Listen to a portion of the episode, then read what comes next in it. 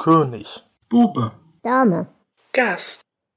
Der Stephen King Reread Podcast. Hallo und herzlich willkommen zu einer neuen Folge des König Bube Dame Gast Podcast.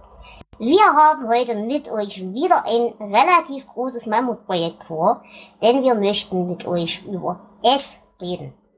Und da dieses Buch doch ein ja, sehr großes Ausmaß hat, werden wir die ganze Sache in mehrere Folgen aufteilen, aber das werdet ihr dann merken, wenn wir es veröffentlichen.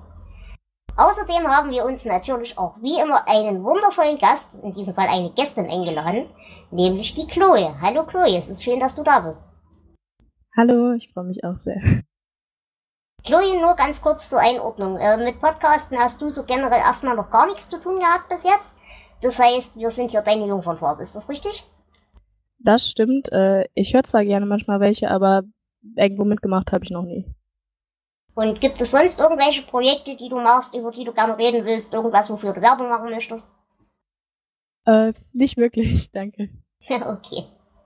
Dann begrüße ich natürlich auch wie immer meine beiden Stamm-Mit-Podcaster, nämlich den ebenfalls wundervollen Jonas.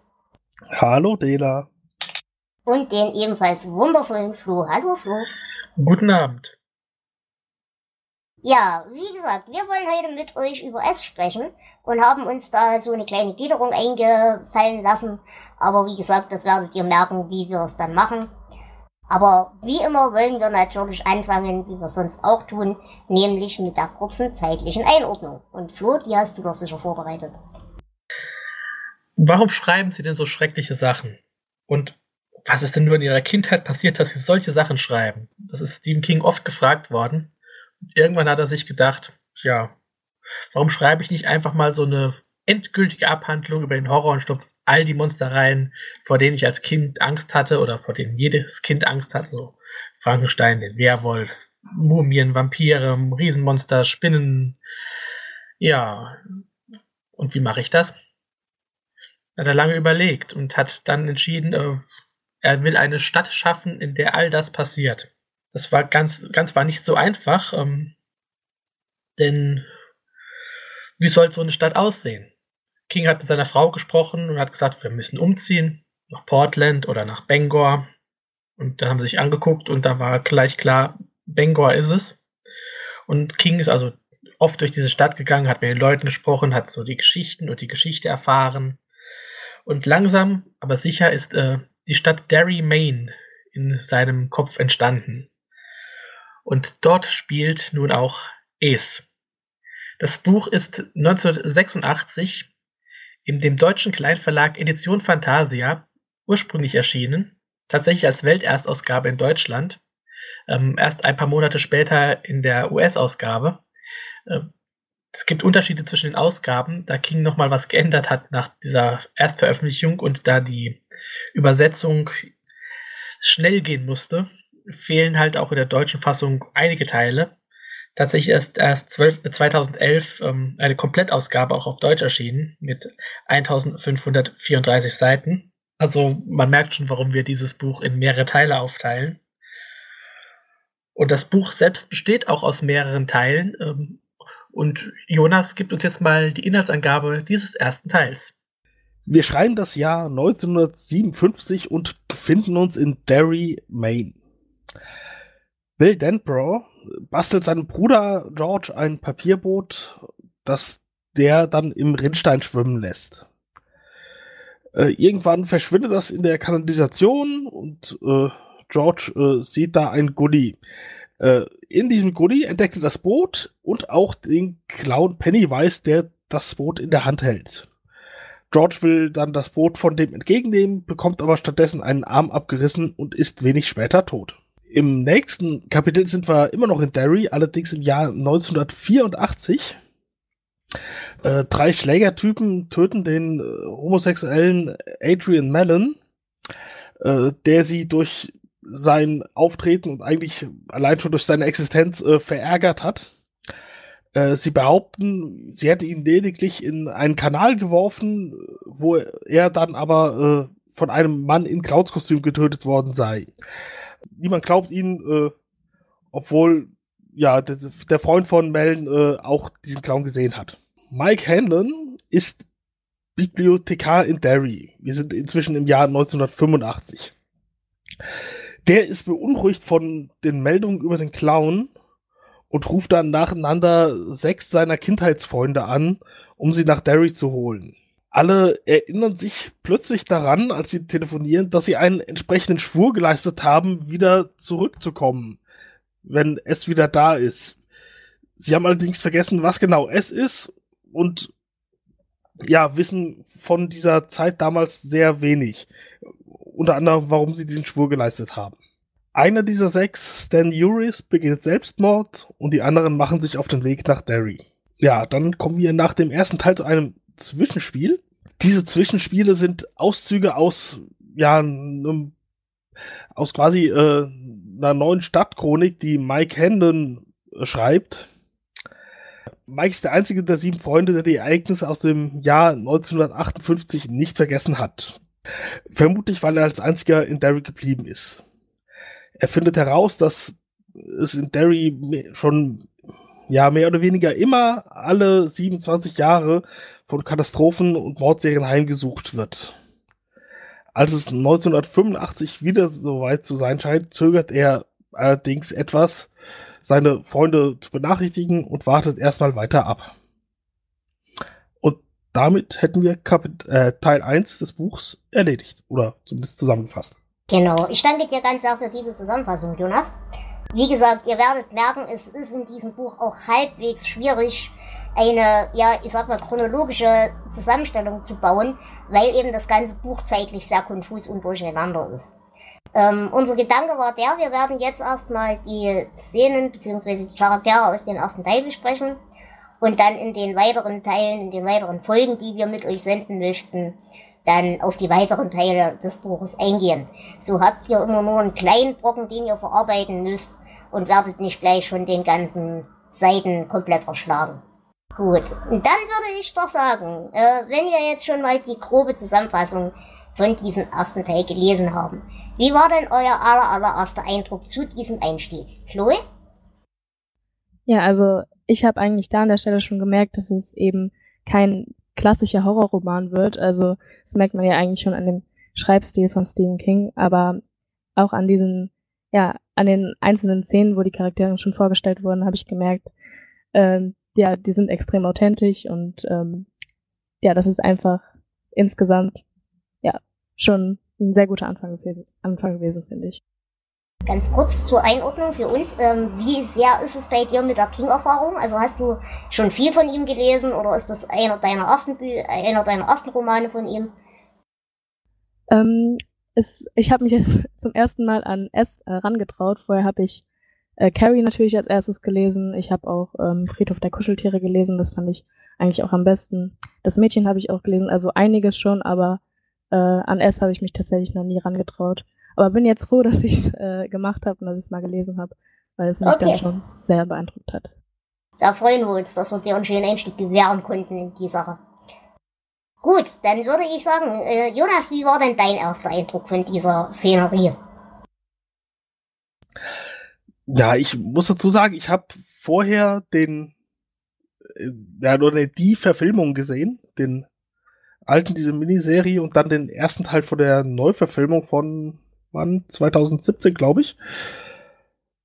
Äh, das heißt, ich kannte grob die Handlung zumindest. Und, aber es zu lesen, beziehungsweise äh, als Hörbuch zu hören, war dann doch noch mal äh, anders. Es, es war äh, ja ist viel tiefgehender. Die Charaktere haben mehr Tiefe bekommen. Manche Sachen äh, blieben trotzdem im Dunkeln, obwohl man den Film gesehen hat und eigentlich wusste, worum es ging. Aber doch, es, es war ein gelungener Einstieg, fand ich. Okay. Und Flo, wie ging's dir? Ähm, mein Einstieg in das Buch liegt etwa 25 Jahre zurück und ich habe es seitdem sieben, acht Mal gelesen. Also ähm, ich möchte nichts vorwegnehmen, aber da kann man schon sehen, dass ich es sehr mag. Ja, ähm, das verspricht demzufolge auch eine spannende Folge zu haben. Bei mir war es so, ich habe das Buch auch vor, keine Ahnung, bestimmt 15 Jahren das letzte Mal gelesen. Habe auch ernsthaft große Teile davon vergessen. Warum, darüber werden wir auch noch reden. Das ist der ähm, Fluch von Es. Genau. Ähm, und ich habe aber auch vor kurzem erst den neuen Film, also die neue Verfilmung gesehen. Die alte Verfilmung hatte ich auch irgendwann mal konsumiert, aber da ist auch bei mir nicht viel hängen geblieben. Ähm, ich muss aber dazu sagen, ich glaube tatsächlich, meine Lesart von dem Buch ist mittlerweile doch sehr vom Film eingefärbt. Das möchte ich an der Stelle vorwegschicken. Aber ich habe an dem, an dem Einstieg und an der Grundszenerie noch sehr viel Spaß gehabt. Und da würde ich sagen, gehen wir doch gleich mal ein kleines bisschen in die Szenen rein, wenn ihr nichts dagegen habt. Ja, fangen wir am besten an mit Kapitel 1 nach der Überschwemmung. Also wir werden direkt ins Jahr 1957 geworfen und erleben mit, wie äh, Bill Danbrough seinen kleinen Bruder verliert. Und ich finde, das ist schon eine schöne, bedrück, also schön natürlich in Anführungszeichen, aber schön bedrückend äh, dargestellte Szene. Äh, es kommt direkt Spannung auf. Ähm, ja, und dass dieser kleine Junge dann brutal ermordet wird, ist vielleicht für King jetzt nicht ungewöhnlich, aber ähm, ist doch schon ein sehr stimmungsvoller Einstieg. Hm, was ich daran fand, die Ermordung von dem Kleinen, die fand ich ja halt erwartbar. Also wir müssen ja das Buch irgendwie anfangen und am besten mit so einem Knalleffekt. Aber was ich sehr schön fand und woran ich sehr viel Spaß habe, war eigentlich diese, diese Szene vorher, als die beiden eben das Boot zusammenbasteln, wo man so die, die Dynamik zwischen den beiden Brüdern kennenlernt, die sich ja auch immer gegenseitig so ein bisschen anzecken und äh, ärgern und stänkern, aber sich halt trotzdem fürchterlich lieb haben. Und wie George äh, Bill anhimmelt und ihn eigentlich als seinen großen Helden betrachtet, weil er eben so handwerklich begabt ist, so ein tolles Boot zu bauen und diese Dinge aber auch die Atmosphäre in dem Keller, wie Georgie in den Keller geht, es dort dunkel ist, er sich eigentlich weigert, die Tür aufzumachen, weil er gepackt werden könnte. Das kann ich so gut nachvollziehen. Ich meine, ich bin jetzt 30 und habe die Angst bis heute nicht überwunden. Die Kellerszene hatte ich total vergessen gehabt. Aber ja, die fand ich beeindruckend, wenn auch nicht nachvollziehbar, weil ich mit Kellern nie Probleme gehabt hatte. Ich wohne jetzt sogar in einem, also. Also ich fand, das hat sehr gut zu dem kleinen Jungen gepasst. Also ich weiß nicht, acht, neun Jahre. Und ich finde es immer wieder erstaunlich, wie er diese Figuren auch so authentisch gestalten kann. Also, dass man wirklich das Gefühl hat, ja, man ist jetzt ein, man ist jetzt ein kleiner Junge, acht, neun Jahre und muss da in einen dunklen Keller gehen und ähm, da was für seinen Bruder holen. Also da konnte ich mich schon ziemlich gut einfühlen, muss ich sagen. Überhaupt finde ich auch, ich meine, wir haben uns in, letzten, in den letzten Büchern öfter mal über die Kinderfiguren bei King beschwert, dass die doch sehr stereotyp sind. Ich finde hier diese beiden Brüder äh, wirken lebendig, wirken real und das äh, gefällt mir auch sehr. Ja, dann ja, ich... Ja, Chloe? Entschuldigung, ich wollte nur zustimmen, das finde ich auch. Ähm, ich gebe euch da grundsätzlich recht, in der Szene auf jeden Fall in der Szene, als sie wirklich nur in Anführungsstrichen Brüder sind und auch als dieses Gespann funktionieren, so lang sind für mich die Charaktere glaubhaft. Das ändert sich allerdings für mich später in der Gruppendynamik doch ganz entscheidend. Ähm, ich beziehe es jetzt auch nur auf diese beiden Figuren. Natürlich können sie später nicht lebendig wirken, weil George ja dann tot ist. Äh, aber da werden wir noch diskutieren müssen. Was mir hier ansonsten noch aufgefallen ist, erstens haben wir hier die erste Anspielung auf die Schildkröte. Ich weiß nicht, ob ihr das äh, entdeckt habt, denn sie ist auf der Streichholzschachtel aufgedruckt. Und wer sich mit dem King-Universum etwas weiter beschäftigt hat, der weiß, äh, dass das Auftauchen der Schildkröte meistens kein Zufall ist. Ja, sie spielt ja noch eine wichtige Rolle in diesem Buch. Und natürlich haben wir auch hier wieder diese Thematik von der Verknüpfung von Wetter, Unwetter und dem Bösen. Das haben wir ja bei King auch öfters, ähm, dass so Naturgewalten und solche Dinge als, ich sag mal, Begleiterscheinungssymptom oder zumindest als Einfallstor für das Böse genutzt werden. Ja, da kommen wir nachher noch drauf, ähm, denn wir haben es ja bei Es auch zum ersten Mal mit einer ganz speziellen Art von Monster zu tun, die bei King noch öfter vorkommt und da ist tatsächlich das Wetter auch ein wichtiger Bestandteil. Gut, dann würde ich sagen, ich hätte mir jetzt als nächstes aufgeschrieben die Szene mit Adrian Mellon. Und was mir hier sehr aufgefallen ist, ähm, ich möchte da zitieren, Adrian Mellon war freischaffender Schriftsteller, der überall, wo es nur möglich war, veröffentlichte. In Fluglinienzeitschriften, sechs Magazinen, Zeitschriften mit Bekenntnissen, in Regionalzeitungen und Sonntagsbeilagen. Er arbeitete an einem Roman, aber vermutlich nicht allzu ernsthaft. Er arbeitete schon seit seinem dritten College-Jahr daran. Und das war immerhin schon zwölf Jahre her. Und ich glaube, hier hat sich King auch wieder in seiner ganzen gescheiterten Jungautoren-Existenz erstmal da wieder mit reingebracht. Oder sie, sehe nur ich das so. Ja, wobei er sich natürlich im erwachsenen Bill auch in seiner erfolgreichen äh, Autorenschaft eingebracht hat. Aber ich äh, sehe schon Verknüpfungen. Vor ja, allem die sechs Magazine. Äh, ich eindeutig auch, aber ich habe das vor allem bei Bill gesehen. Also gerade in der Szene ähm, an der Uni, da hat man das auch sehr stark gemerkt. Aber das mit, äh, mit Adrian Mellon ist mir noch gar nicht aufgefallen. Also finde ich sehr interessant. Wie fandet ihr denn diesen, ist ja in dem Sinne der erste moderne Mordeinschlag, der ähm, von S in irgendeiner Form gesteuert wird. Wie fandet ihr denn hier die Beschreibung? Weil ich, ich persönlich fand das sehr schön und das wird eine Sache sein, die bei S immer mehr mit reinspielt. Diese äh, homophoben Arschlöcher, die Leute verprügeln und äh, entsprechend denen das Leben zur Hölle machen und diese Dinge, die gibt's halt überall und da brauchst du keine verfluchte Stadt dafür und dafür brauchst du auch kein Monstrum. Die sind halt einfach da. Aber ähm, dann eben gleichzeitig so unterschwellig schon reinzubringen, dass das eventuell noch eine zweite Ebene haben könnte, das fand ich als Idee ganz hübsch und die wird dann im weiteren Buch natürlich noch weiter verstärkt. Ja, ich finde auch, es ist halt der erste oder das erste Mal, dass wir mitbekommen, dass es die Gefühle und den Hass der Einwohner der Stadt verstärkt und für sich ausnutzt, ohne dass man es unbedingt direkt kapiert. Weil ich habe äh, zwar gesehen, okay, die wollen den umbringen, aber dass die quasi von S gesteuert werden, das war mir oder ist mir erst im Nachhinein klar geworden. Ich dachte erst, ach ja, S äh, sieht das und äh, holt sich dann sein Fressen ab. Aber ich, ich glaube inzwischen, dass das gesteuert war. Oder zumindest verstärkt. Was mir an dieser Szene auch gefällt, ist, ähm, dass die Stadt dadurch lebendiger wird. Wir lernen hier eine Reihe Figuren kennen, die für die Geschichte überhaupt keine Bedeutung haben, im Grunde genommen. Aber ähm, dadurch wird diese ganze Stadt ja real, sage ich mal. Also man hat sich oft in so Geschichten, dass man einfach nur die Figuren kennenlernt, die man für die Handlung braucht. Und manche Leute sagen natürlich, das ist äh, Kings typische ausladende Schreibweise, aber gerade das finde ich gerade in diesem Buch hier ähm, sehr bereichernd. Mhm. Ja, und ich finde besonders, da fällt zum ersten Mal auf, wie Stephen King hier ja mit diesen Randgruppen spielt und ähm, versucht auch da jetzt bei den Hauptcharakteren ähm, genau das zu betonen. Also ist ja kein Zufall, dass wirklich jeder aus dieser Gruppe äh, anders ist und dass jetzt hier auch jemand umgebracht wird, der homosexuell ist und sowas. Ja, das mhm. finde ich sehr interessant. Gut, ähm, dann kommen wir ja schon langsam in diesen Erkenntnisprozess. Oh, hier gehen Dinge vor, die außerhalb unseres Maßstabs sind. Das sind alles keine normalen Verbrechen mehr. Möglicherweise hat das was damit zu tun, was da vor 27 Jahren passiert ist. Und wir lernen hier Mike Kenlin kennen, das erste Mal so richtig, der in seiner, ja, in seiner Funktion als Bibliothekar eben seine Stadtgeschichte schreibt und recherchiert und sich an seine eigene Vergangenheit ein wenig erinnert und dann darüber nachdenkt, die sechs anderen zu reaktivieren.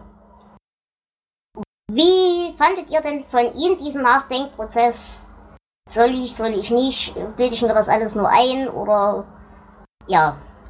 Ach, ich fand's bisschen doof, dass er so lange gewartet hat, weil äh, als Leser weiß man natürlich, dass es wichtig ist, dass die Leute schnell handeln und zurückkommen. Aber wenn man genauer darüber nachdenkt, ich glaube, er hat auch Angst vor dem, was kommt und möchte es sich selbst nicht eingestehen. Deswegen, ja, es ist nachvollziehbar, dass er zögert. Auch wenn ich es nicht gutheißen kann, eigentlich. Und ähm, vor allem ist es ja auch so, falls er anruft, dann wird er ja jetzt muss er ja auch mit den Folgen leben und diese Schuldgefühle, die sind, finde ich, jedenfalls sind sehr gut nachvollziehbar, weil er natürlich das ganze Leben umwerfen wird und alles nochmal hochkommen wird. Und das sieht man ja auch sehr gut dann an Stan, dass es auch äh, Konsequenzen hat, diese Anrufe. Genau, da bin ich voll bei dir, Chloe. Was ich hier sehr schön fand, er zögert halt nicht wegen sich selber, weil er selbst in dem Sinne ein Feigling wäre oder was weiß ich, oder weil er sich der Sache nicht stellen will, Natürlich will er auf Nummer sicher gehen. Aber ich glaube, das Wichtige daran ist wirklich, dass er Angst hat, dass er den anderen Leuten das Leben kaputt macht und versaut. Also er handelt hier wirklich altruistisch. Natürlich ist die Frage, machst du lieber sechs Leuten das Leben kaputt als in der ganzen Stadt oder halt nicht. Und aber die, diesen, diesen Konflikt, den innerlichen, den konnte ich bei ihm schon sehr gut nachvollziehen. Vor allem, was man dann später erfährt, ähm, weiß Mike ja erheblich mehr über die Geschichte von Derry und über all diese Vorkommnisse als alle anderen Figuren und natürlich als der Leser in diesem Moment. Der Leser ist ja gerade erst äh, in die Geschichte eingestiegen. Ähm, das wird auch in den Zwischenspielen ja sehr klar. Ähm, da führt er diese Geschichte von Derry auf, dass er da wirklich sehr intensiv recherchiert hat, dass es auch teilweise mit seiner Familiengeschichte zusammenhängt. Und ich kann schon verstehen, warum er zögert. Mit all diesem Wissen im Hinterkopf. Wie fandet ihr denn generell diese Idee mit diesem Zyklus von 27 Jahren? Ich fand den ja als Idee ziemlich, ziemlich fantastisch. Es wird, glaube ich, nie erklärt, warum es ausgerechnet 27 Jahre sind. Ich hätte ja eher mit 19 gerechnet, aber die Idee fand ich hübsch. Ja, es sind ja auch nicht genau 27, es sind mal 27 mal 28. Es kommt darauf an, wie lange die letzte Mahlzeit verdaut werden kann. Aber doch, die, die Idee finde ich gut. Die, warum die Zahl, das ist mir relativ egal. Aber dieses Periodische, das finde ich hübsch. Ja, da schließe ich mich an. Das fand ich auch ganz nette Idee. Das passt auch zu diesem, ähm, zu diesem Monstercharakter sehr gut, finde ich. So, so wie so ein Winterschlaf ungefähr. Ja, und dann würde ich sagen, reden wir doch jetzt mal über die Reaktionen der anderen, als der Anruf eingeht. Und da würde ich sagen, fangen wir mit Stan Julius an, wenn ihr nichts dagegen habt. Ja, machen wir das. Denn die Reaktion von Stan finde ich eine sehr menschliche, wenn sie natürlich auch einen großen Verlust mit sich bringt. Denn ähm, Stan erfährt von seinem Schwur. Er weiß eigentlich noch nicht mal wirklich warum, aber er weiß, dass daraus eine riesengroße, ja, nicht mal Bedrohung, aber ein, ein riesengroßer Umsturz in seinem Leben äh, einhergeht den er nicht in Kauf nehmen will. Und deswegen, obwohl er eigentlich in einer glücklichen Ehe steckt und ein vernünftiges, erfolgreiches Leben führt und auch eigentlich keinerlei Anzeichen von einer Depression oder irgendwas hat, äh, begibt er sich in seine Badewanne und bringt sich um und hinterlässt mit seinem eigenen Blut eine kleine Nachricht. Ich habe äh, darüber einen interessanten Artikel gefunden, der so verschiedene Gründe aufzeigt, warum Stan sich vermutlich umgebracht hat. Ähm, ich greife der Geschichte einfach jetzt mal schon ein bisschen vor. Äh, wenn man so die, die Gruppendynamik kennt, ist Stan immer so, sagen wir mal, der Skeptiker der ganzen Gruppe. Und er ist auch der Einzige, der so glaubt zu erkennen, äh, dass es weiblich ist und schwanger. Und er ist auch der Einzige, der ja, vermutet, dass sie es nicht nur mit einer Kreatur zu tun haben, sondern womöglich mit tausenden geschlüpften Wesenheiten und nach all dem äh, Schrecken, den er mit dieser Eigenkreatur schon erlebt hat, äh, will er sich darauf nicht einlassen. Ähm, eine andere äh, Lesweise gab es auch noch ähm, bezüglich der Orgie, zu der wir noch kommen werden. Ähm, da gehe ich aber dann, glaube ich, später erst drauf ein. Mhm. Das wird jetzt zu viel wegnehmen. Naja, was ich an, an Stan, und deswegen ist auch Stan der einzige Charakter in dem ganzen Buch, mit dem ich mich auch nur annähernd identifizieren kann, das nehme ich schon mal vorweg, ist die Tatsache, Stan ist ein sehr analytischer, sehr logischer Mensch, für den auch alles seine Ordnung haben muss.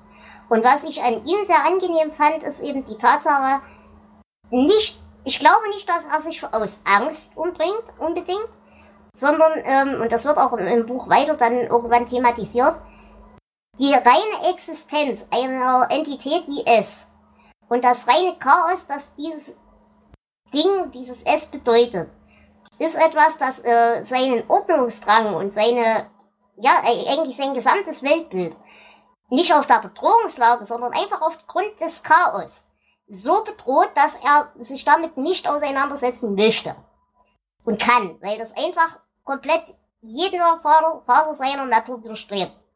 Und äh, da ich ja auch so ein Mensch bin, von wegen, das geht, weil das hat zu gehen, kann ich das voll nachvollziehen und kann auch irgendwo nachvollziehen, dass er dann derjenige ist, der kapituliert und sagt, nö, Äh, wenn die Welt jetzt nicht mehr nach meinen Regeln spielt, wie sie eigentlich zu funktionieren hat, dann spiele ich halt einfach nicht mehr mit. Und das erklärt natürlich auch, warum er äh, quasi von sich selbst, von diesem Schwur entbunden ist, meiner Meinung nach. Denn äh, wenn alle Regeln dieses Universums nicht mehr greifen, weil so eine Existenz wie es existieren darf, dann haben eben auch solche Sachen wie Schwüre und so weiter keinerlei universelle Begründung da überhaupt zu existieren. Und deswegen ist er davon entbunden. Das klingt irgendwie in sich logisch. Wo ich mich hier an der Stelle wieder aufregen möchte, ganz kurz, auch wenn ich die Szene, wie gesagt, sehr gut verstehen kann. Aber ähm, wir haben ja gerade schon mal angesprochen und wir werden das gleich weiterklären. Die ähm, Hauptpersonen sind zusammengesetzt aus einer Gruppe von Leuten unterschiedlicher Randgruppen. Und Stan ist jüdischen Glaubens, beziehungsweise zumindest äh, aus einer jüdischen Familie. Inwieweit er da selber wirklich glaubt, ist zweitens. Aber er ist auf jeden Fall Jude. Und dass wir hier dann schon wieder etablieren müssen, dass ausgerechnet der Jude erstens reich ist, zweitens der Drückeberger und drittens der Feigling, äh, ich weiß nicht. Also reich sind sie ja alle, außer Mike. Du musst sagen, reich sind alle der Figuren. Äh, so wie du das sagst, klingt das reich sind die Juden ja alle. äh, ja, na, natürlich. Ich, ich meine, die, äh, die, die sechs der sieben Freunde sind äh, reich. So war es gemeint. Oder zumindest wohlhabend. Ja, die, die Derry verlassen haben. Das Genau. könnte auch damit zu tun haben. Aber ihr versteht mein Problem, was ich damit habe, mit dieser Zuschreibung, ne? Äh, ja, auch wenn ich da selbst gar nicht so drauf geachtet habe. Ich verstehe es schon, ähm, da wir Stan ja aber in seiner Kindheit noch das ganze Buch über äh, erleben werden, glaube ich, das relativiert sich aber noch mit der Zeit. Hm, widerspreche ich dir. Aber reden wir dann drüber. Okay. Aber äh, ich, ich könnte jetzt äh, mal versuchen, da noch eine andere Lesart mit reinzubringen. Und zwar ist meines Wissens nach, also gefährliches Halbwissen, äh, Selbstmord im Judentum keine Sünde, während es im Christentum sehr wohl eine ist. Deswegen könnte er deswegen diesen Weg gewählt haben. Ja gut, aber die anderen haben ja gar keine religiöse Bindung in dem Sinne. Äh, ja, er ja auch nur äh, auf dem Papier. Also, Hm. aber ja. Nee, nee nur äh, um, um King da nichts äh, unterstellen zu müssen. oder, oder zumindest äh, eine andere Lesart anzubieten. Ja, klar, ist ja durchaus valide. Ähm, Chloe, wie fandst du denn die Szene? Fandest du das nachvollziehbar, dass er kapituliert oder hast du dich drüber geärgert? Ähm, ich fand vor allem, dass es so ähm, die Spannung irgendwie nochmal gehebt hat. Also da hat man sich echt gefragt, was, was ist denn passiert? Was ist denn so Schlimmes passiert, dass nur ein Anruf reicht, um sich eben umzubringen. Also ähm, das fand ich eigentlich doch ganz passend, weil es mich dann doch sehr neugierig gemacht hat, auch wenn ich natürlich vorher schon eine Ahnung hatte, was passieren wird. Ähm, trotzdem fand ich es eigentlich ganz passend. Das äh, mit, ähm, mit der Religion und sowas, da habe ich eigentlich gar nicht drüber nachgedacht. Also äh, fand ich jetzt aber auch ähm, einen ganz interessanten Input, muss ich sagen. Mhm. Was ich euch fragen wollte, habt ihr denn eine Theorie? Eigentlich haben ja alle vergessen, was so richtig da passiert ist und auch warum sie diesen Schwur geschworen haben. Ähm, ich habe aber während dieser ganzen Szene das Gefühl, dass Stan das Ganze wesentlich weniger verdrängt hat, als er eigentlich hätte sollen. Also auch als die anderen. Ich nehme es auch an, dass er entweder doch noch mehr weiß oder es einfach irgendein unterbewusstes Gefühl ist, was ihm so eine verdammte Angst macht, dass er keinen anderen Ausweg sieht, als sich umzubringen. So sehe ich das auch. Und ähm, ich möchte nochmal gerade eben auf den Selbstmord im Judentum zurückkommen. Ich habe das gerade recherchiert und er ist äh, auch hier nicht gern gesehen. Ähm, er wird akzeptiert unter drei Fällen, um einen Götzendienst, einen Inzest oder einen Mord zu verhindern. Das trifft Hm. hier jetzt auch nicht. Ja, ja, ja. der Götzendienst ist interessant. Der Götzendienst ist interessant und der Mord im ernsten Sinne auch. Hm, Ja, also ich kann es schon verstehen. Es wäre religiös, also so ein bisschen gestützt. Weil ganz kurz, um, um auf meine vorhergehende Argumentation nochmal zurückzukommen. Ähm, der Götzendienst, da bin ich voll bei dir, das kann man durchaus da reinlesen. Aber auch der Mord, weil ähm, gehen wir jetzt davon aus, er würde in seinem Glaubensschema verhaftet sein. Was wir wie gesagt gar nicht wissen. Aber würde er in seinem Glaubensschema sein, dann müsste er solche Dinge wie es als Teil der Schöpfung anerkennen. Das heißt, als Gott göttlich oder wie auch immer existenziell gewolltes Wesen. Und äh, mit dem Plan, es zu vernichten, wäre es ein Mord. Denn es wäre eine Vernichtung göttlich gewollten Lebens. Und umgekehrt auch äh, könnte sein Leben ja dazu führen, dass es ihn umbringen will. Und dann würde es einen Mord begehen. Also alles nicht gut. Na gut, reden wir mal über die anderen Charaktere. Und da würde ich sagen, übernimmt einer von euch mal äh, zum Beispiel bei Bill? Ich würde sagen, Bill ist die Hauptfigur des Buchs. Das ist zwar eine Gruppendynamik, aber ähm, Bill ist so der Anführer des Clubs der Verlierer. Und er war ein, ein schüchternes, stotterndes Kind. Vor allem nachdem er dann seinen, seinen kleinen Bruder verloren hat. Und als er dann später jetzt Derry verlassen hat, wurde er ein berühmter Horrorschriftsteller, hat eine bekannte Schauspielerin geheiratet und führt ein glamouröses Leben, wie wahrscheinlich King sich das auch so erwünscht hätte. Und dann holt ihn seine Vergangenheit wieder ein. Was ich bei Bill interessant fand, und ich weiß nicht, ob dir das auch so ging, Flo, ich habe ihn halt so ein bisschen wie einen Roland in Klein gelesen. Er ist natürlich viel, viel unsicherer, er ist viel, viel jünger, aber er hat eine klare Verbindung zum imaginären Weisen und er hat einen relativ guten moralischen Kom Kompass, obwohl er dann halt mit Beverly vögelt, aber das ist ja erstmal zweitens. Äh, das ist ja nur ein kosmisch gewollter Rückgriff und eine Zeitschleife, da kann er ja nichts dafür, der arme Mann. Aber was ich bei ihm halt wirklich interessant fand, ist, wie er sowohl als Kind als auch als erwachsener Mann tatsächlich unter dem Verlust seines Bruders leidet. Und auch vor allem hinter der, unter der Machtlosigkeit, die ähm, er dahinter verspürt und dieser, dieser Schuldgefühle, weil er eben seinen kleinen Bruder damals nicht begleiten konnte und diese Dinge. Genau das, finde ich, macht diesen äh, Charakter auch wieder realistisch. Ähm, das ist nicht einfach nur, wir hatten das ja zum Beispiel in The Stand, dass da die Helden einfach strahlend gut und stinklangweilig waren.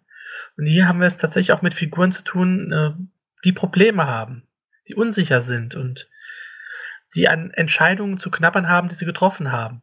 Das finde ich eigentlich ziemlich gut umgesetzt.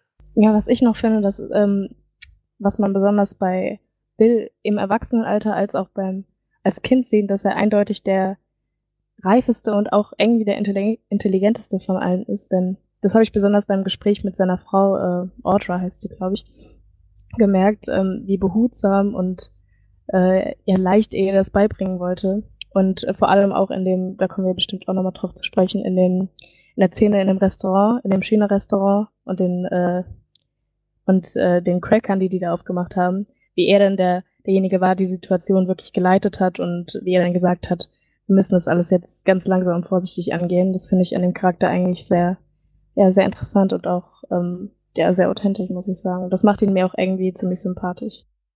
Genau, also ich finde auch, Bill ist so der, der am klarsten, ja, prädestiniert ist insgesamt. Also er hat einen sehr klaren Leitweg. Er weiß relativ meistens, was zu tun ist und wie es zu tun ist. Und er hat dadurch natürlich auch einen Ratgebercharakter für seine Freunde und so weiter.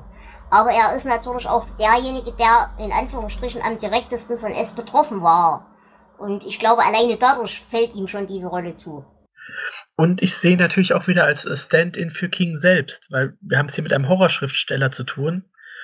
Und äh, wir bekommen auch einen Rückblick zu sehen auf ähm, Bills Studienzeit mit einem ziemlich, also ich finde, ziemlich arroganten Literaturprofessor äh, und der Frage, was ist eigentlich Literatur? Äh, Bill hat eine Horrorgeschichte geschrieben, die, weil es eine Horrorgeschichte ist, natürlich bei diesem Professor überhaupt gut ankommt. Und ähm, er verkauft sie und als er den Kurs verlässt und diese verkauft hat, hängt er den Brief, ähm, dass er ja, dass er diese Geschichte verkauft hat und dass er dafür Geld kriegt, an die Zimmertür des Professors, so als Rache. Das fand ich eine sehr schöne Szene. Und jeder, der in seinem Leben jemals Literatur studiert hat, weiß, dass die wirklich so sind. Ja, was ich da auch ganz cool fand, war äh, diese Message, die wahrscheinlich Stephen King auch selber vertreten wird, dass Kurzgeschichten wahrscheinlich nicht immer was mit äh, irgendwas gesellschaftskritisches sein sollen oder irgendwas ähm, mit Geschichte oder Sozio irgendwas. Also, dass Geschichten auch einfach Geschichten sein können, ohne eine richtige Message drin zu haben oder irgendwas zu kritisieren, das fand ich ganz schön, muss ich sagen. Deswegen versteckt sich ja auch King sehr gerne in allen seinen Büchern in die tausendste Meter Ebene. Aber okay. Ich gebe dir allerdings ja, recht, dass er sich selber stimmt. so sieht, als würde er das lassen, ja. Das macht aber, aber King und auch Bill dadurch für mich sympathisch, ähm, denn diese Aufteilung in äh, ernste Literatur und Unterhaltungsliteratur ist etwas, das ich so zum Kotzen finde. Ähm, also das verstehe ich hier sehr gut, dass diese Figuren und der Autor so handeln. Mhm. Dann würde ich sagen, gehen wir zum nächsten Charakter, nämlich Mike. Den lernen wir ja in Anführungsstrichen von Anfang an kennen, denn er ist ja der Chronist der ganzen Sache. Wichtig ist ja, er ist ein Farbiger, ähm, ist auch in seiner Kindheit und vor allem auch in der Kindheit seiner Eltern sehr von Rassismus geprägt. Er erlebt halt wirklich diverse Anfeindungen wegen seiner Hautfarbe und so weiter und so fort, auch seine Familie. Und er ist äh, auch im Erwachsenenalter durch seine durchaus vorhandene Armut, also nicht unbedingt Armut, aber im Vergleich zu den anderen ist er weniger gut situiert. Und ähm, ja, er ist halt der Einzige, der an Derry geblieben ist. Ja, ich möchte an dieser Stelle meine, meine Notizen zitieren. Wo die anderen einen Charakter haben, eine Schwäche oder einen Tick, hat er eine Funktion und ein Klischee. Das heißt, ich kann außer über seine Rolle als Bibliothekar über Mike genau gar nichts sagen. Ja, er ist halt der Chronist der Geschichte. Seine Funktion ist, die Leute wieder zusammenzurufen weil wenn er auch gegangen wäre, wäre das wahrscheinlich schwer geworden. Äh, ja, und ja, du hast recht, viel mehr fällt mir gerade auch jetzt nicht ein über ihn.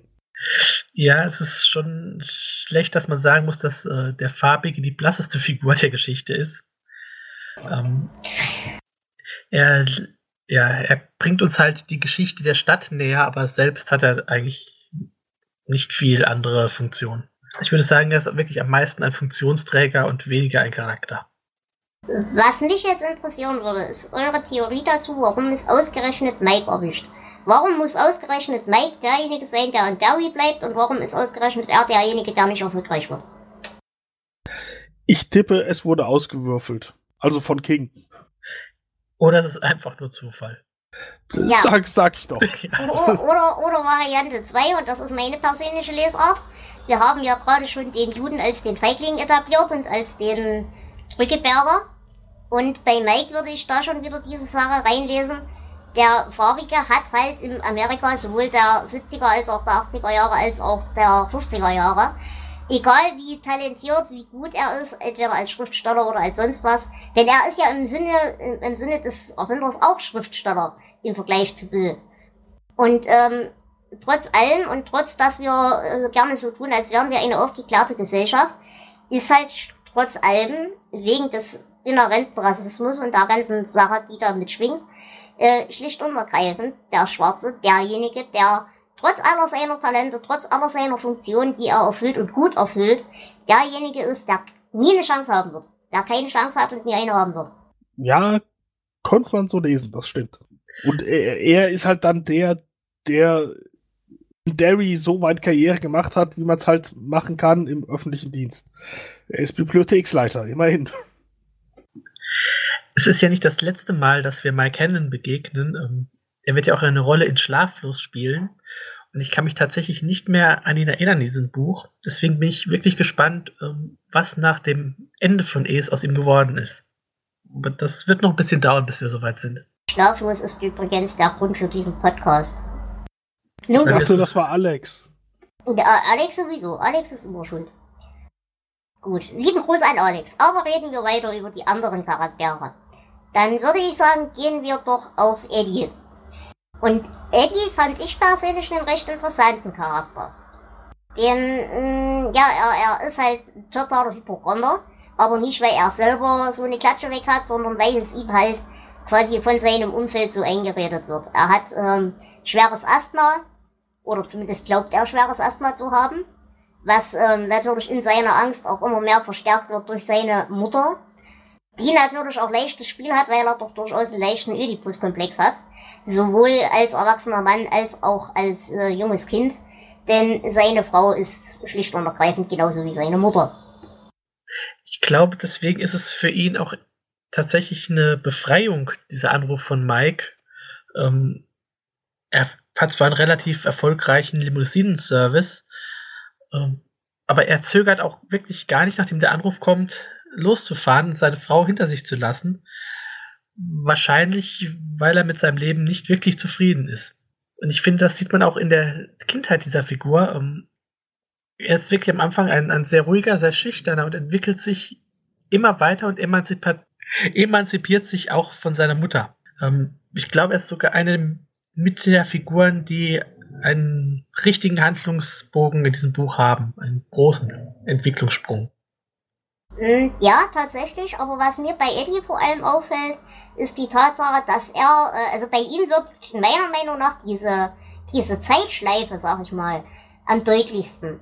Denn, wie gesagt, er wiederholt im Erwachsenenalter das Ding mit seiner Mutter. Das ist das Erste. Das Zweite ist, er bricht sich genauso wie als Kind wieder den Arm im Kampf mit Henry. Und ähm, er wird getötet, letzten Endes. Spoiler. Ja, Nein, ja. hört er ja diesen Podcast. genau. Ähm, ja, und dass er sich von diesem Hypochonder-Sein auch nicht so weit äh, wegentwickelt hat, das äh, bekommt man auch mit, als King mal äh, so sein Medizinschränkchen aufzählt. Es ist eine Szene, die mich ziemlich an den Anfang von der Fear and Laughing in Las Vegas erinnert, nur dass da halt diese Listen von Drogen aufgezählt werden und hier sind halt alle möglichen Medikamente. Ja, das ist auch der einzige Punkt, an dem ich mich mit ihm ein bisschen verbunden fühlte. Gut, dann hätten wir als nächstes Beverly. Beverly lernen wir schon als Kind als die mutigste in der Gruppe, neben, äh, neben Bill, kennen, meiner Meinung nach. Sie ist außerdem die sportlichste und vor allem auch die beste Schützin. Und was für sie so der, der relevante Teil ist, ist halt, dass sie aus sehr ärmlichen Verhältnissen, also so knapp vor der Sozialhilfe kommt. Und das Elternhaus ist nicht nur ärmlich, sondern eben auch entsprechend gewalttätig. Ähm, ihr Vater ist ja mindestens gewalttätig, hat aber durchaus auch eine große Konnotation von sexueller Gewalt, über die wir auch noch reden werden müssen. Und ja, sie hat halt das Problem, dass sie genauso wie Eddie im Prinzip aus ihrer Haut nicht rauskommt und die alten Fehler wiederholt. Das heißt, sie hat jetzt einen Ehemann, der auch wieder massiv gewalttätig ist, diesmal aber sehr deutlich in die sexuelle Gewalt abgleitet, sag ich mal. Und ja, sie, sie hat eigentlich, solange es um sie selbst geht, keinerlei Bestrebungen, irgendwas an ihrer Situation zu ändern. Sobald es aber äh, irgendwie andere Leute oder eben diesen Schwur betrifft, ab da wird sie selbstbestimmt, ab da wird sie souverän und ab da emanzipiert sie sich. Und ich finde, genau an der Stelle sieht man eben, dass sie eben nicht das verletzliche Mädchen ist, was sie vielleicht mal war, was ich aber auch gar nicht so sehr finde. Also ich finde, auch im Mädchenalter war sie äh, einer der stärksten und vor allem mutigsten Charaktere. Dass sie eben trotz äh, der familiären Umstände und eben auch ähm, wegen ihrem Mann trotzdem immer noch sehr mutig und stark ist und eben wie sie sich auch wehrt äh, im Kampf mit, mit ihrem Mann, das fand ich besonders beeindruckend.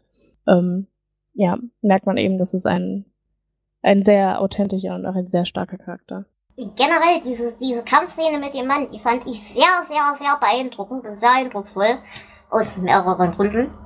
Ähm, aber die fand ich, war zumindest in diesem ersten Teil für mich neben dem äh, Tod von Georgie und dem Zusammenleben der Brüder durchaus mit die einträglichste Szene bis jetzt. Ja, da kann ich zustimmen. War auch eine, die ja auf mich am meisten Eindruck gemacht hatte da am Anfang. Wo ich dachte, okay, das äh, kam im Film jetzt so nicht vor, vor allem auch nicht so explizit. Ja ja im Film, auch gerade in der Neuverfilmung, äh, finde ich, dass sie da einen großen Fehler gemacht haben. Äh, weil da ist ja tatsächlich Beverly dann am Ende von, äh, von Pennywise entführt und die Jungs müssen sie retten und da hätte man echt ähm. viel mehr draus machen. Das hat mich wirklich stark gestört. Nein, warum überhaupt? Ja. Da fängt es schon an. Ja. Nicht, dass ich die Version im Buch gut finde, aber warum überhaupt? Ja, zu dieser Version im Buch müssen wir noch kommen. Also Beverly ist ähm, tatsächlich auch einer meiner Lieblingsfiguren. Ähm, sie hat aber am Ende in der Kanalisation, das sind einige Szenen, die sie doch auch problematisch machen. Ähm, da kommen wir dann noch drauf. Wir was schleichen ich, noch ein bisschen drum rum. Was ich aber äh, euch fragen wollte, wie steht ihr denn zu Beverly, zumindest so wie wir sie jetzt kennengelernt haben, als in Anführungsstrichen authentische Frauenfigur? Wir hatten das ja schon bei Carrie, wir hatten das bei Bren Musalem, bei allen anderen Dingen. Äh, Frauenfiguren liegen King jetzt nicht unbedingt so gut. Ich finde sie wahnsinnig problematisch. Ich finde generell Kings Frauenbild wahnsinnig problematisch in allen seinen Romanen. Aber ich muss sagen, in der Figur, in der sie gezeichnet ist, ist sie echt. Mit ihr kann ich am ehesten sagen, das ist ein echter Mensch. Ging euch das auch so? Ähm, also bei Beverly im Jahr 1958 möchte ich dir da absolut zustimmen. Ähm, 1985 finde ich sie teilweise ein bisschen problematischer. Also da okay. ist dann teilweise ein bisschen mehr Klischee drin, das mich stört. Mhm. Ich kenne zu wenig echte Menschen, um da eine qualifizierte Meinung ausgeben zu können. Nee, ich, äh, ich weiß nicht, äh, ich glaube, es ist mir nicht so wichtig, dass äh, Menschen wichtig oder richtig gezeichnet sind in Geschichten. Deswegen mache ich mir wenig Gedanken um sowas. Okay. Sie müssen richtig rüberkommen. Das ist wichtiger, als dass sie realistisch sind, oder? Äh, ja, mhm. das, ja, das ja. kann sein. Das ist bei mir nämlich auch äh, so. Gut, dann hätten wir noch Richie. Richie ist ein Chaot und Kindskopf, aber er ist relativ fest in seinem Glauben, nicht unbedingt im religiösen Sinne, sondern einfach an die Dinge, die er glaubt. Und äh, was ich an ihm sehr sympathisch finde, er hinterfragt nicht, sondern er macht einfach. Und ähm, was mir so ging, ich weiß nicht, ob das dir auch so ging, Flo, er erinnert mich sehr an Eddie aus dem Turm. Ähm, so in dieser leicht chaotischen Art, ja, das sind Parallelen. Äh, erkenne ich schon. Ich kann mich tatsächlich auch so mit Richie so ein bisschen identifizieren. Also er ist für mich auch, er ist zwar teilweise anstrengend, aber das bin ich auch und ähm, sympathisch. Das bin ich nicht. Aber das ist, ja. Naja, und vor allem die Szene, es gibt ja eine Szene, wo sie an diesem Rangierbahnhof da sind.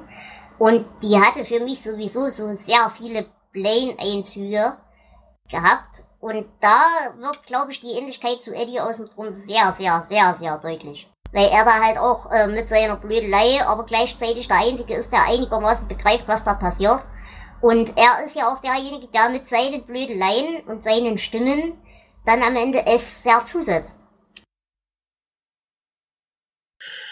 Er nimmt die ganze Sache, obwohl er weiß, dass es äh, ernst ist, nicht zu ernst. Und ich glaube, dadurch hat er einen Vorteil gegenüber den anderen. Er hat auch Angst, aber er kann die Angst in, ja, in Trotzbrödeleien, ja, genau. Er wandelt das, seine Angst um und ähm, finde ich eigentlich eine sehr angenehme äh, Charaktereigenschaft.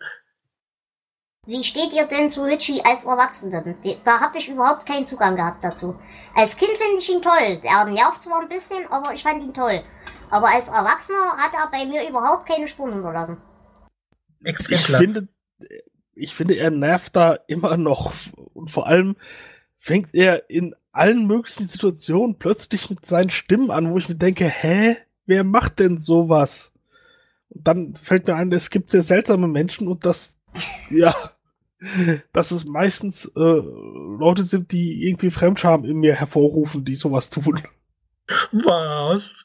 Du empfindest Du hast uns nicht mehr lieb. Nein, aber tatsächlich, äh, also wie gesagt, als Erwachsener bleibt er für mich echt extrem blass. Ich kann aber nachvollziehen, dass er diese Sache mit den Stimmen auch als erwachsener Mensch macht, weil erstens wird das, ich sag mal so, wenn das ein, ein Coping-Mechanismus ist, der für ihn als Kind funktioniert hat, dann legt man den nicht so schnell ab. Das ist das Erste. Deswegen kann ich das verstehen, dass er in, in Stresssituationen oder Situationen, wo er sich unsicher fühlt, da wieder hinein versinkt. Und das Zweite ist, wie weit das vielleicht sogar durch diese erzwungene Zeitschleife gesteuert ist, dass er das wieder macht. Und das ist die zweite Frage. Das kann man nämlich auch nicht ganz ausschließen. Ja, diese Zeitschleife ist ja auch sehr interessant bei ihm, eigentlich bei allen. Also er trägt ja eine dicke Brille als Kind und als Erwachsener trägt er Kontaktlinsen. Aber sobald er nach Derry äh, zurückkehrt, brennen diese Linsen ihm so in den Augen, dass er wieder auf eine Brille ausweichen muss. Ähm, das ist genauso wie bei den anderen Figuren, bei denen plötzlich Narben wieder auftauchen, die sie ganz vergessen hatten, die auch gar nicht mehr da waren. Also diese Schleife sorgt auch dafür, dass es tatsächlich körperliche Veränderungen bei den Figuren gibt. Und natürlich ich, auch im Verhalten. Genau, das finde ich einen interessanten Twist. Gut, dann hätten wir als letzten Hauptcharakter, wenn ich niemanden übersehen habe, noch Ben. Und Ben ist als junger Mensch ein doch sehr korpulenter, wird auch als fett beschrieben, unbeliebter Einzelgänger, weil er eben entsprechend korpulent ist und so weiter. Ähm, er ist verliebt in Beverly, aber natürlich verliert er in seiner Kindheit gegen den weißen Ritter Bill. Wichtig ist bei ihm, er ist Halbweiser, also sein Papa kam wohl nie aus dem Krieg wieder. Und er ist handwerklich sehr, sehr, sehr begabt. Ähm, er ist derjenige zum Beispiel, der dann später den Damm baut und ähm, auch ansonsten tut er sich immer sehr als Ingenieur hervor, was er dann auch im Erwachsenenalter natürlich als seine Profession entdeckt und ausübt. Und was ich an ihm sehr interessant fand, ist, dass er als eigentlich der einzige Charakter bereit ist, seine, ja, die Vergangenheit zu opfern und einfach hinter sich zu lassen. Ähm, als, als Kind opfert er zum Beispiel die Silberdollars, um äh, die, die Silberdollars von seinem Vater, um die ersten Kugeln zu gießen. Und als er dann den, den Sieg über alles als Kind errungen hat und aufs College geht und so weiter, nimmt er auch sehr, sehr stark ab, weil ihm eben ein ja, sehr unfreundlicher Sportlehrer deutlich macht, was er eigentlich für ein Versager ist. Und dann denkt er sich, ja, ich habe aber das überlebt, was willst du Arschloch eigentlich von mir? Jetzt kann ich auch den Rest abschütteln. Und das fand ich eigentlich an Ben eine recht interessante Sache. Ja, ich muss sagen, ich finde auch, dass er eine, ja, ein sehr angenehmer Charakter ist, besonders aufgrund seiner, trotz eben dieser, ähm, dieser Aussagen vom Sportlehrer, eine sehr höfliche und stille Art hat, die ja trotzdem besonders bei den Erwachsenen gut ankommt. Nicht so bei den Gleichaltrigen, aber es macht ihn sehr angenehm, finde ich. Also ich fand ihn an sich sehr sympathisch. Äh, genauso wie Richie, das wollte ich eben noch sagen. Äh, auch ein sehr mutiger Charakter. Ja. Oh, Entschuldigung, wir haben dich bei Richie übergangen. Das wollte ich nicht. Kein Problem, alles gut. Und Ben ist der Einzige, der meiner Meinung nach wirklich endgültig aus seiner Vergangenheit komplett ausbrechen kann. Denn er besiegt nicht nur den einen Dämon mit S, indem er ihn das zweite Mal besiegt, sondern er bekommt am Ende, am Ende auch das Mädchen. Und wir alle wissen, zumindest. Frauen sind nur dafür da, um Trophäen für Bekloppte zu sein. Das, äh, ja. zumindest wenn man King glaubt. Siehst du, ich habe jetzt extra darauf nicht reagiert, weil ich das nicht so machen wollte. ähm, also für mich ist ähm, Ben neben Bill und Beth, das ist so dieses Dreigestirn. Ähm, die Gruppe hat nicht nur einen wirklichen Anführer, sondern die drei sind für mich ziemlich ähm, gleichgestellt, was ich auch schön finde. Und ähm, Dela, wie siehst du das? Also ich glaube, wir haben es mit dieser Gruppe so als ganz klassisches Quartett zu tun. Yep. es zeigt ja wirklich alle Anzeichen. Erstens haben wir wirklich komplett wortlose Verständigung. Zweitens, es wird ähm, in einer zukünftigen Szene auch sehr deutlich gemacht, es gibt dann einen, der mal so als Mitläufer dabei ist und äh, die anderen spüren sofort, okay, das ist ein Mensch, der uns jetzt auf unserem Weg mal begegnet, aber der wird nie zu unserer Truppe in dem Sinne dazugehören, weder emotional noch im tatkräftigen Sinne. Und ähm, ja, wir haben halt hier auch wieder die entsprechende Ratgeberrolle und so weiter mit Bill, also den, den Roland, wir haben einen Eddie. Kann man schon so sehen. Wir haben eine, eine, eine, eine Susanna. Kann man schon. Aber wer, wer, wer ist dann Eu? Richie wahrscheinlich. Ich glaube, Richie ist Eu. Ein Kathetus ist so eine Art Schicksalsgemeinschaft. Habe ich das richtig mhm. im Kopf? Ja, genau. Das äh, wird im, im Turm noch eine wichtige Rolle spielen, dieser Begriff. Und nicht nur da. Also diese Schicksalsgemeinschaft zieht sich eigentlich durch das Werk von King überall. Genau. Genau genommen hatten wir es auch, auch wenn der Name nicht gefallen ist, auch bei ähm, Brennen muss Salem schon. Diese Gruppe, die sich zusammenfindet, um, um den Vampir zu bekämpfen. Und auch in diversen anderen äh, Geschichten. Ja, okay, gut. Schön, dass ich da auch mal von erfahre. Du wirst bald mehr davon erfahren. Wir werden ja bald mit dem Turm weitermachen. Er ist nicht mehr fern. Gut, gut. Gut. Und wo, wo wir gerade beim Turm sind, ähm, Bill Denbro hat ja auch eine Verbindung zum Turm. Äh, können wir, glaube ich, äh, gerade hier erwähnen. Ähm, wenn ich sie finde in meinen Unterlagen. Du meinst Stotterbill? Ja. Es gibt einen Roboter ähm, in äh, im Turm, ich glaube, es ist der letzte Band oder der vorletzte, ich weiß es gar nicht äh, genau. In, Im letzten. Band. Als sie bei dem Wer, wie heißt der gleich der Typ? Suche es auch noch. Dandelo. Genau, genau. Na dann Genau. erzähl du, wenn du es jetzt gefunden hast. Ja, genau. Also ähm, im Turm trifft das dortige Quartett bei einem Wesen namens Dandelo auf einen Roboter namens Stotterbill. Ähm, also ein Roboter, der einen, der einen Sprachfehler hat. Und ähm, der hilft Roland und seinen Begleitern da weiter. Und diese Figur hat natürlich ganz starke Anleihen auf diesen Stotterbill, wie Bill Denbro hier in der Geschichte genannt wird. Ähm, außerdem taucht er noch in verschiedenen anderen Geschichten auf, nämlich als Schriftsteller. Er ist zum Beispiel ähm, in Sarah der Lieblingsschriftsteller der Hauptfigur. Und in Derry wird ein, eine Tafel hängen, auf dem die Namen des Clubs der Verlierer aufgeführt sind. Da steht ja auch drauf in Duddits. Genau, und wie gesagt, mit ein bisschen Fantasie kann man ihn auch tatsächlich als kleine Inkarnation von Roland lesen, wenn man das mit ganz viel Fantasie möchte. Eben in seiner Rolle als Dünn. Jetzt ist mir endlich das verdammte Wort eingefallen. Gut, dann haben wir, glaube ich, wenn ich niemanden übersehen habe, die Hauptcharaktere erstmal durch, richtig? Dann Ja, da würde ich nicht zu genau. den Bösewichten kommen, aber die, Genau. die, den Club haben wir durch. Dann Ich- würde ich sagen, reden wir doch kurz über die Bösewichte. Und ich würde sagen, wir fangen hier mit dem äh, menschlichen Bösewicht an, bevor wir uns dann groß auf Pennywise stürzen. Ähm, Henry Bowers. Dann fangen wir an. Hier muss ich ja sagen, also ich habe immer einen jungen Kiefer Sutherland vor mir, wenn ich ihn sehe. Das liegt an Das der, liegt mir am Namen. ja, nein, auch an der äh, 1990er Verfilmung. Und ja, er ist halt wirklich ähm, eine Figur, wie wir sie bei King schon öfter erlebt haben, schon auch schon in Carrie. Äh, er ist so wirklich äh, der fiese Scheißkerl von der Schule, der alle nur piesackt und ähm, der auch vor Gewalt nicht zurückschreckt. Also bei einem seiner ersten Auftritte hier versucht er Ben ähm, mit einem Messer seinen Namen in den Bauch zu ritzen, weil der ihn nicht hat abschreiben lassen. Ähm, wir fahren, normale Reaktion. ich weiß, in meinem Bauch steht immer noch Dela. Äh, wir lernen auch seinen Vater kennen. Also wir erfahren, dass er aus einer sehr problematischen Familie kommt. Ähm, sein Vater ist ein gewalttätiger, versoffener Rassist, der er wird auch beschrieben als verrückt wie eine Scheißhausratte. es passt auch.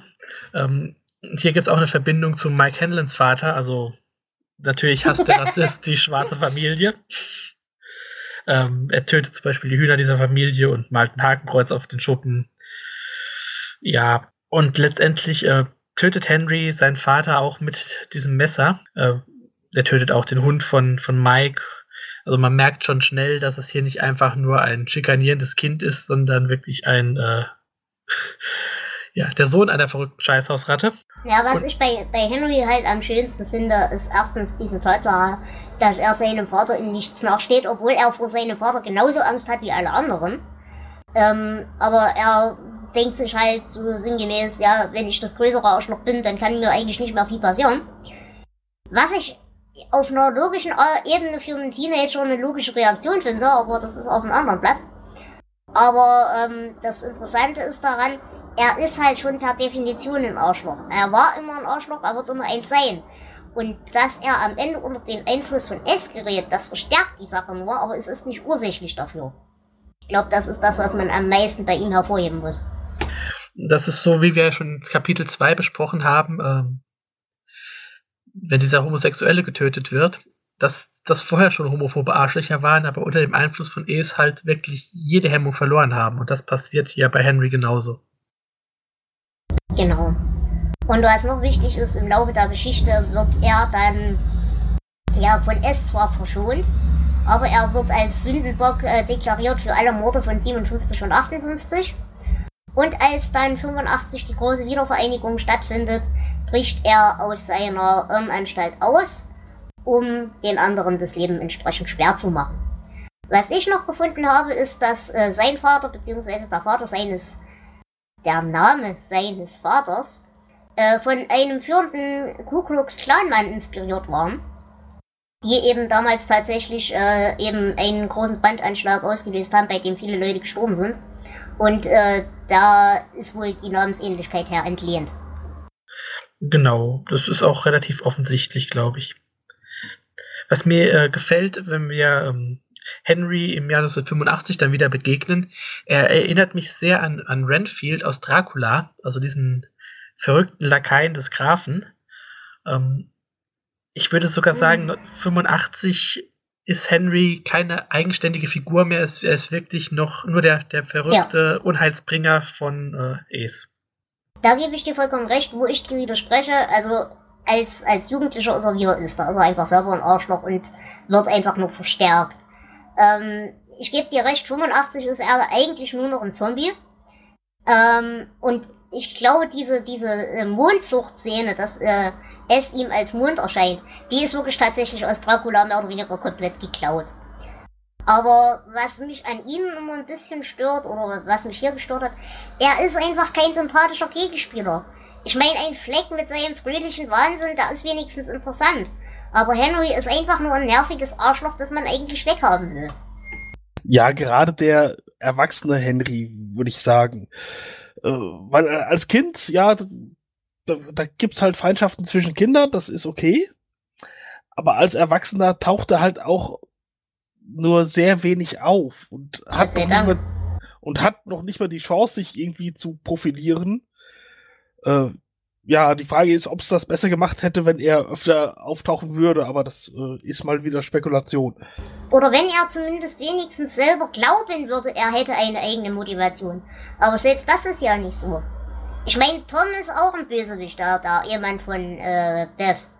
Aber der hat wenigstens eine, erstmal eine eigene Motivation, dahin zu gehen und seine Frau mit Gewalt wieder nach Hause zu holen. Das ist eine eigene Motivation, auch wenn sie ihm von S sicherlich in irgendeiner Form eingeflüstert oder verstärkt wird.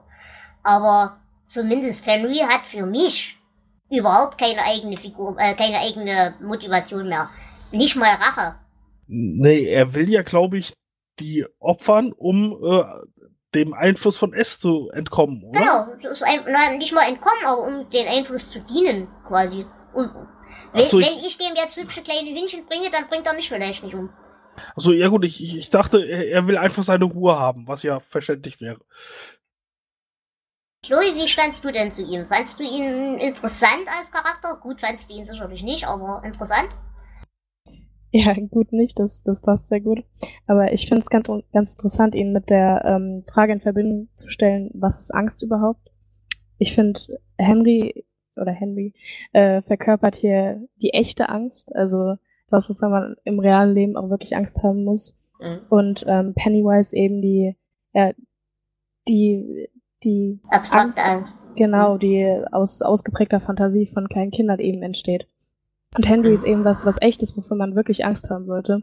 Deswegen äh, fand ich es auch ganz gut, dass sich eben Pennywise nie in Henry oder sowas verwandelt hatte. Das finde ich total unpassend.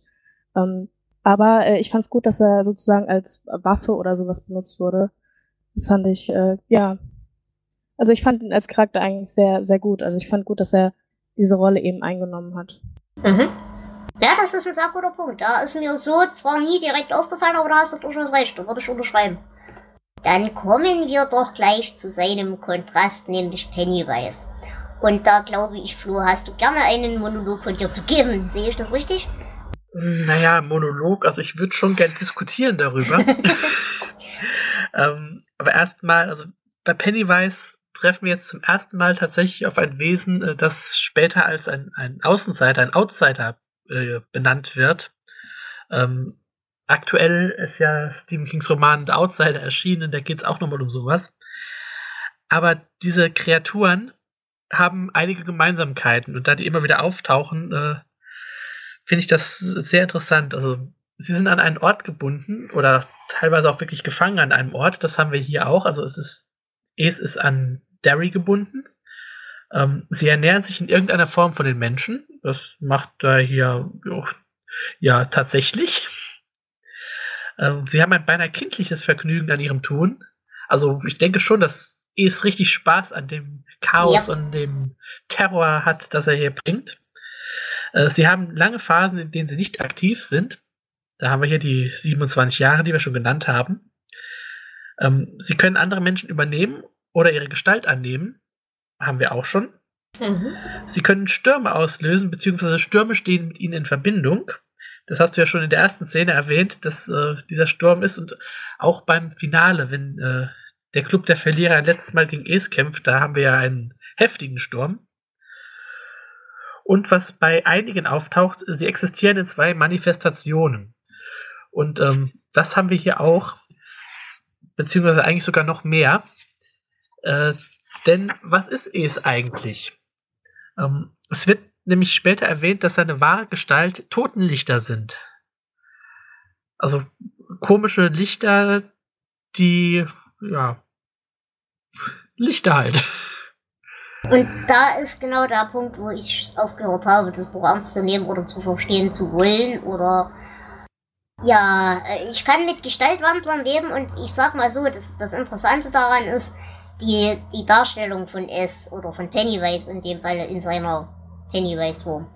Ähm, er hat, trotz dass er ein Gestaltwandler ist, immer Grundmerkmale, die dann auch in den anderen Gestalten weiter da bleiben.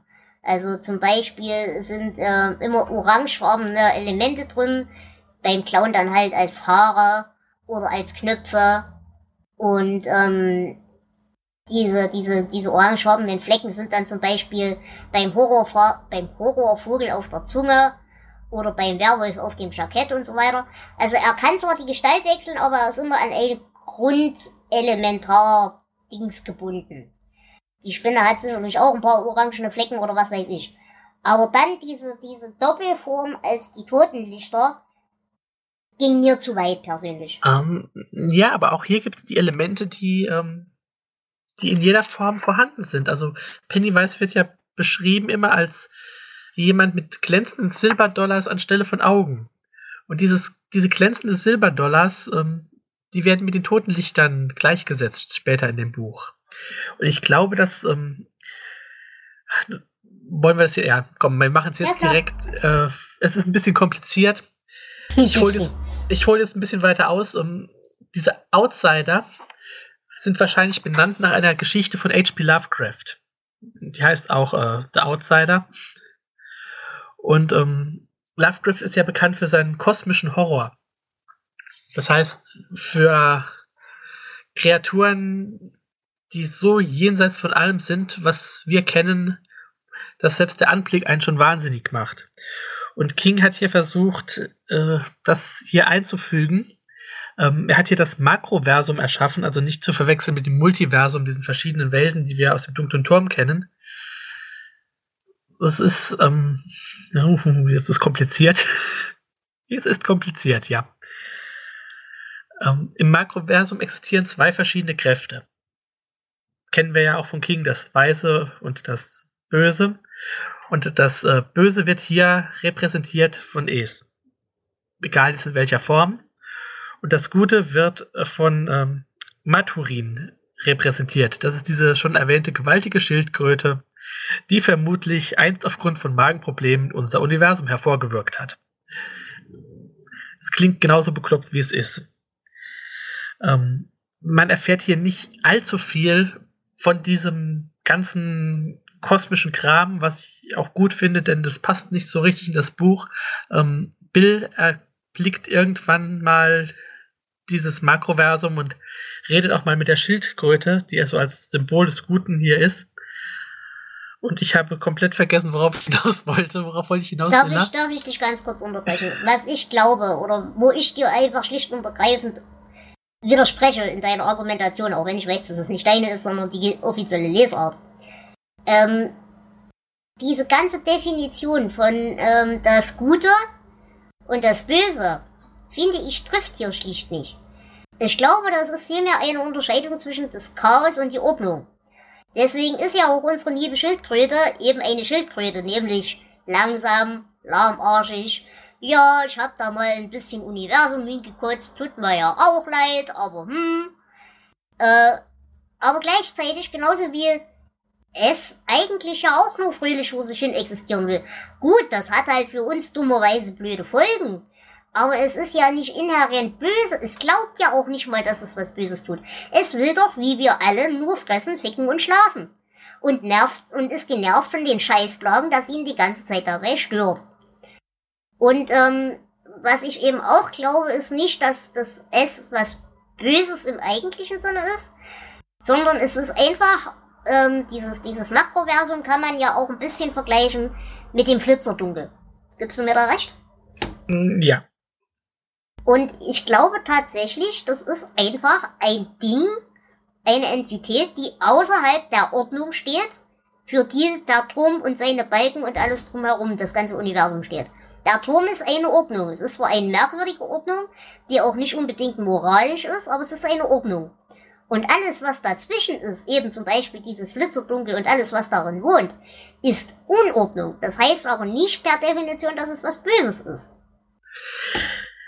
Ich gebe dir äh, recht und würde sagen, wir verschieben diese Diskussion, da wir dir jetzt noch gar nicht äh, beantworten können, so auf die nächsten Male, wenn wir solchen Wesen begegnen. Und dann testen wir einfach mal, ob das stimmt. Mhm.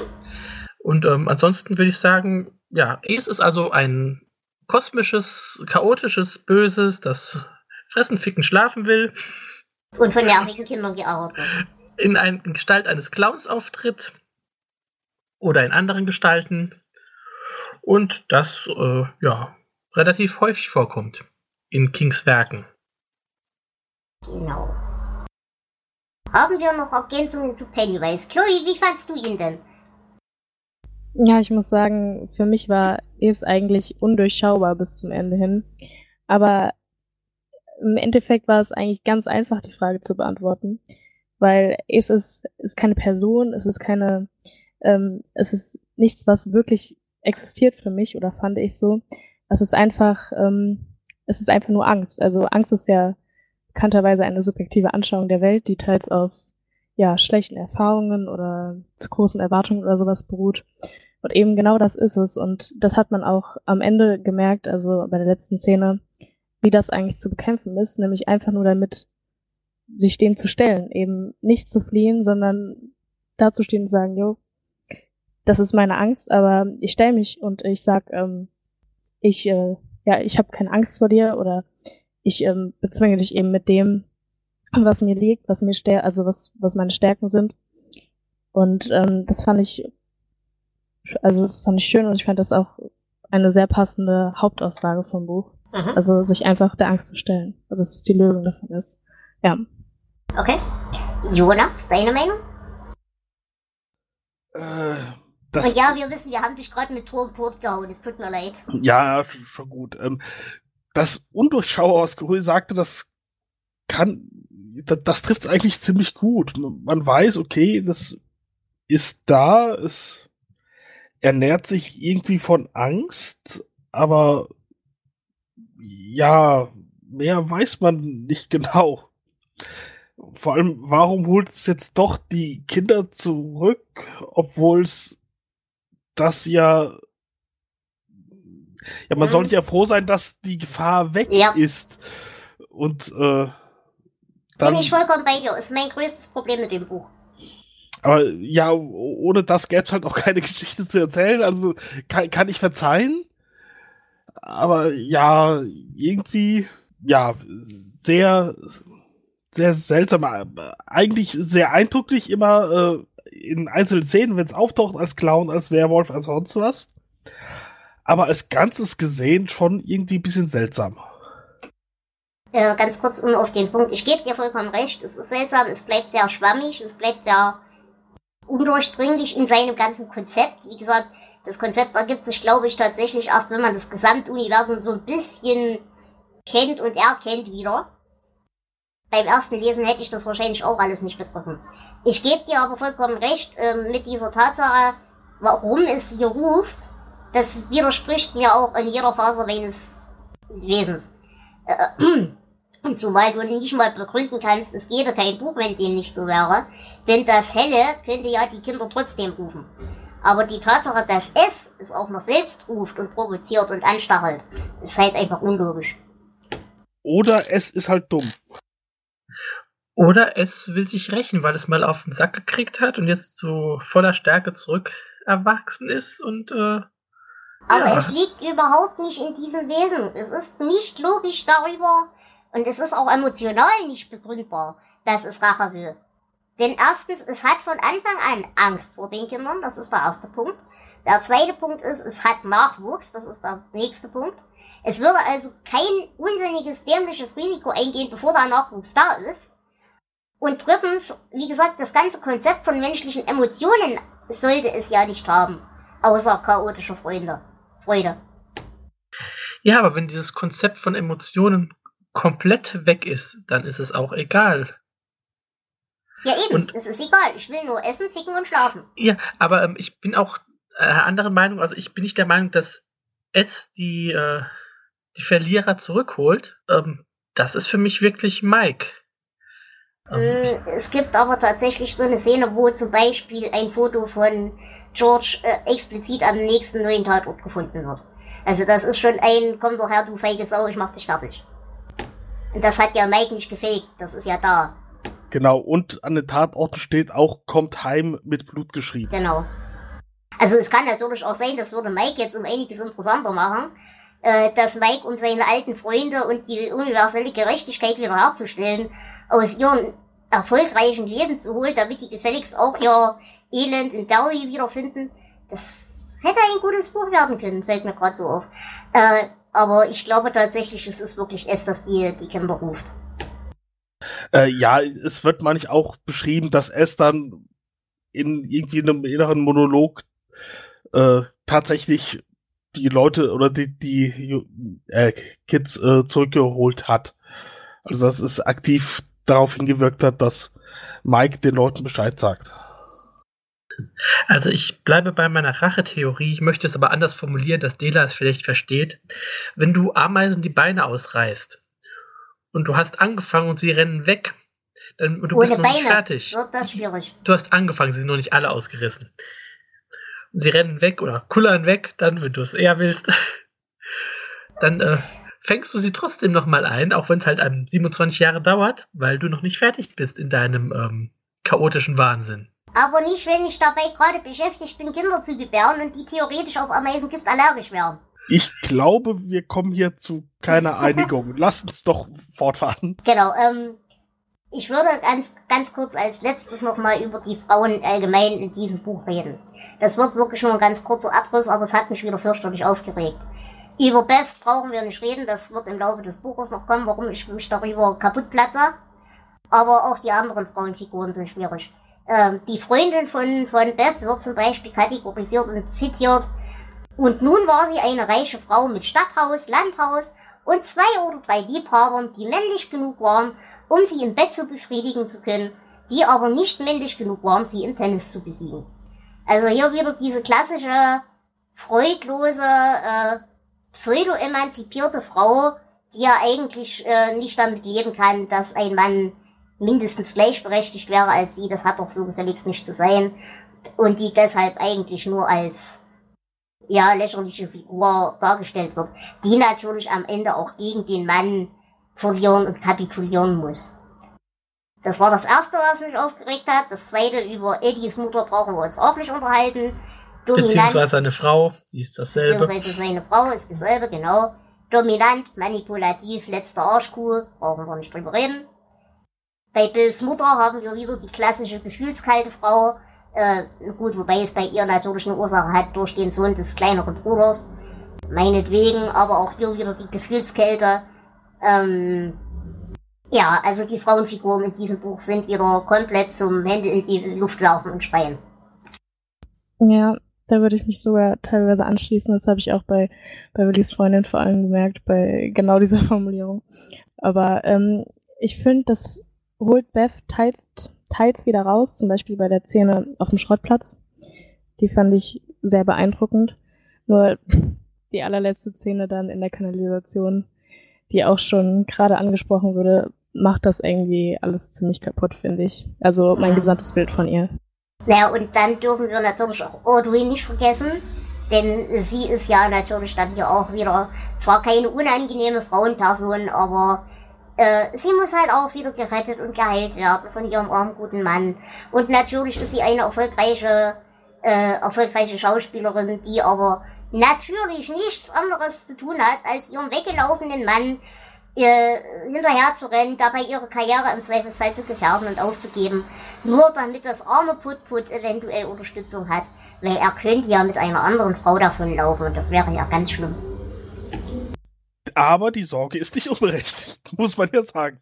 Ja, dann soll er abhauen, der Vogel. Ja, ist er ja. Sie hinterher. Und natürlich äh, wird dann auch gnädigerweise, das bietet sich ja an, ihr Gedächtnis an die ganze Sache auch gelöscht. Das heißt, Bill ist wieder der strahlende Ritter, der er vorher war. Und wir haben eine glückliche und zufriedene Ehe mit vielen kleinen Kinderchen, die wir übrigens nicht haben werden. Aber egal. Willst du damit sagen, äh, dass Pennywise vermutlich die beste Frauenfigur in diesem Buch ist? Ja, tatsächlich, so weit würde ich gehen. Ich glaube, du könntest recht haben. Wobei, wie gesagt, also zu den meisten Zeiten mag ich Beth doch schon sehr. Ich mag sie auch und das ist überhaupt nicht das Thema. Ich finde sie grandios. Das Problem ist, dass sie in der Darstellung, wie sie dargestellt ist, für den Leser und für vielleicht auch, reden wir kurz darüber. Es ist ja ein Coming-of-Age-Buch im besten Sinne. Gibst du mir da recht? Ein ganz klassisches, ja. Wenn du das unter diesem Aspekt liest, es ist ein Coming-of-Age-Buch, und dann hast du einen Charakter, der so handelt und agiert wie Beverly, sendet das ein Signal, über das ich über zehn Beete kotzen könnte, aber darüber reden wir später. Ich finde sie als Charakter auch toll, aber das ändert nichts an der Tatsache, dass sie problematisch ist. Nein, da stimme ich dir vollkommen zu. Also, ähm, da werden wir noch einiges drüber reden müssen, wenn wir soweit sind.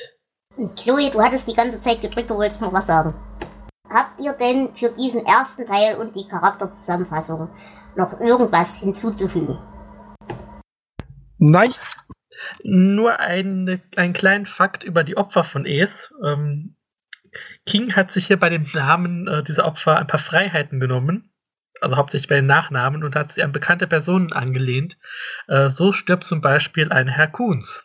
Das finde ich lustig, das ist mir nicht aufgefallen. Aber ansonsten habe ich auch nichts mehr. Nun gut. Dann, liebe Hörerschaft, es war mir eine Freude, mit und für euch zu podcasten. Es war mir auch eine Freude, mit dir zu podcasten, liebe Chloe. Ja, mir auch. Hat mich sehr gefreut. Hat auch sehr Spaß gemacht.